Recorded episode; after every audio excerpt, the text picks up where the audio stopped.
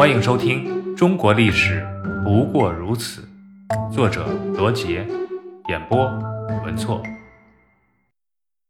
三家分晋，乱周礼。米兵会议以后，楚晋争霸的局面已接近尾声，代之而起的是长江下游的两个国家，其中一个就是经常骚扰楚国边境的吴国。吴国本是楚国的附属国，占据现在的江苏省大部分地区。到春秋后期，曾经攻破强大的楚国，又战胜越国，继而称霸中原。创立霸业的是吴王阖闾和他的儿子夫差，他们手下有一个能臣叫伍子胥。伍子胥曾给阖闾提出过许多伐楚的建议。并且向阖闾推荐了大军事家孙武。孙武创作了一部中国最古老的兵书《孙子兵法》。可是吴国最终被越王勾践灭掉，越国进而称霸中原。此时已是春秋末期，周王室的势力已经完全衰落，曾经的霸主强国内部也纷纷发生内乱，比如晋国。这时候实际上。变为了多个小国，国君成了一个傀儡。国内的卿大夫各自割据地盘，建立军队，相互攻打。在这个过程中，一些势力小的被势力大的吞并，到最后只剩下智、赵、魏、韩四家。这四家的大夫是智伯、赵襄子、魏桓子和韩康子，其中智伯的势力最大。他一心想废掉当时的晋哀公，自己当国君。然而，另外三家也想争当国君，于是智伯想出了一个削弱赵、魏、韩三家的办法，就是侵占土地。智伯对三家说：“晋国本是中原霸主，后来被吴越两国夺去霸主的地位。为了使晋国强大起来，我们应该每家拿出一百亩土地给公家。”这是一个各自击破的策略。如果三家答应了智伯，那么智伯就可以轻而易举地得到三百亩土地。韩和魏两家畏惧智伯的势力，乖乖地交出了土地，而赵襄子却不答应。赵襄子曾经多次被智伯羞辱，智伯还干预赵氏的家政，两家的积怨很深。赵襄子愤怒地斥责智伯。说土地是祖先留下来的产业，说什么也不送人。智伯听后立刻翻脸。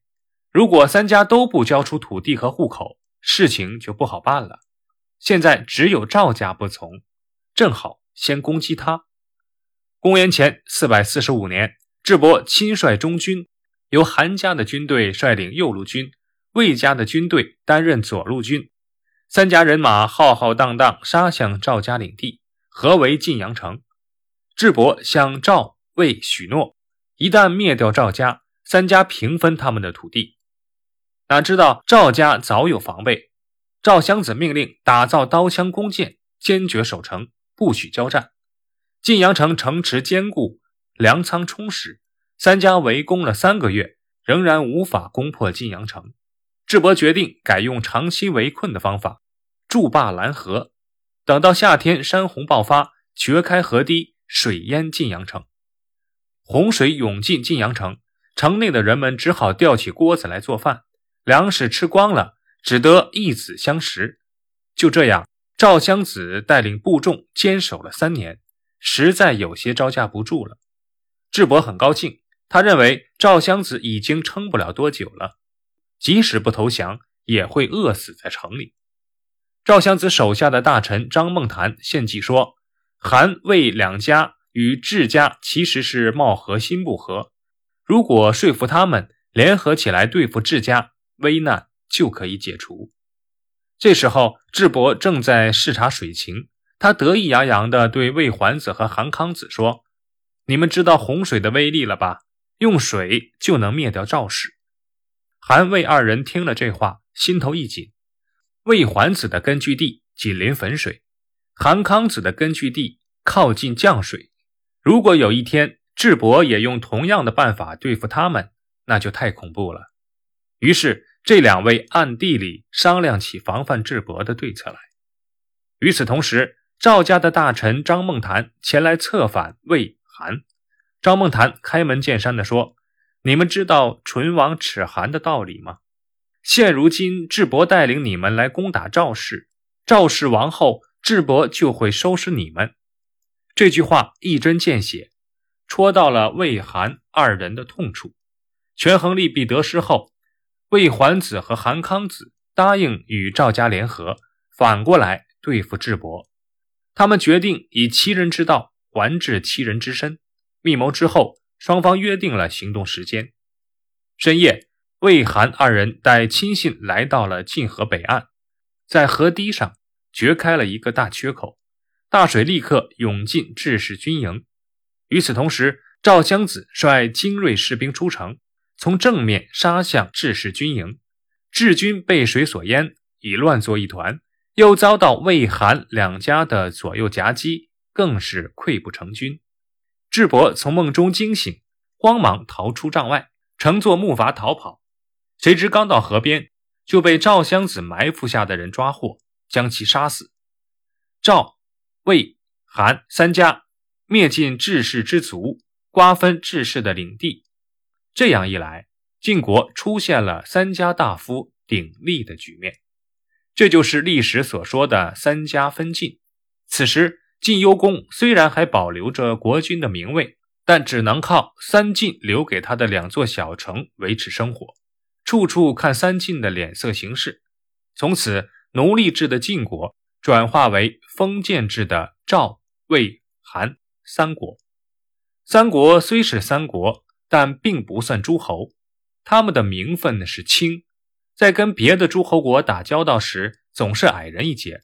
要想当上诸侯，还必须得周天王任命。于是三晋就各派代表一起到周王室那里去讨封。说是讨封，其实是威胁，因为此时的周王室也是个空架子。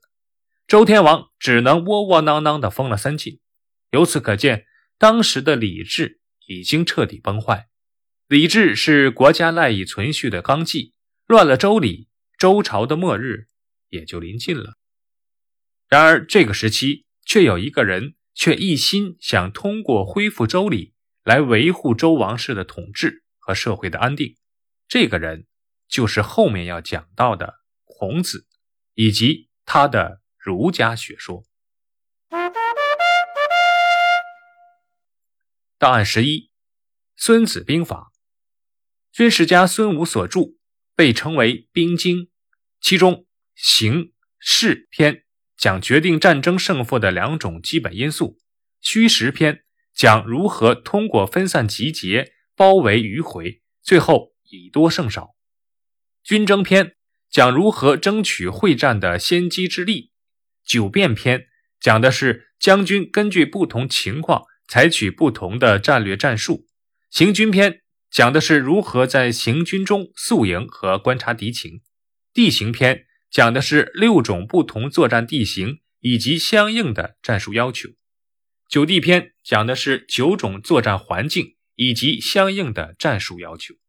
火攻篇讲的是以火助攻。用剑篇讲的是五种间谍的配合使用。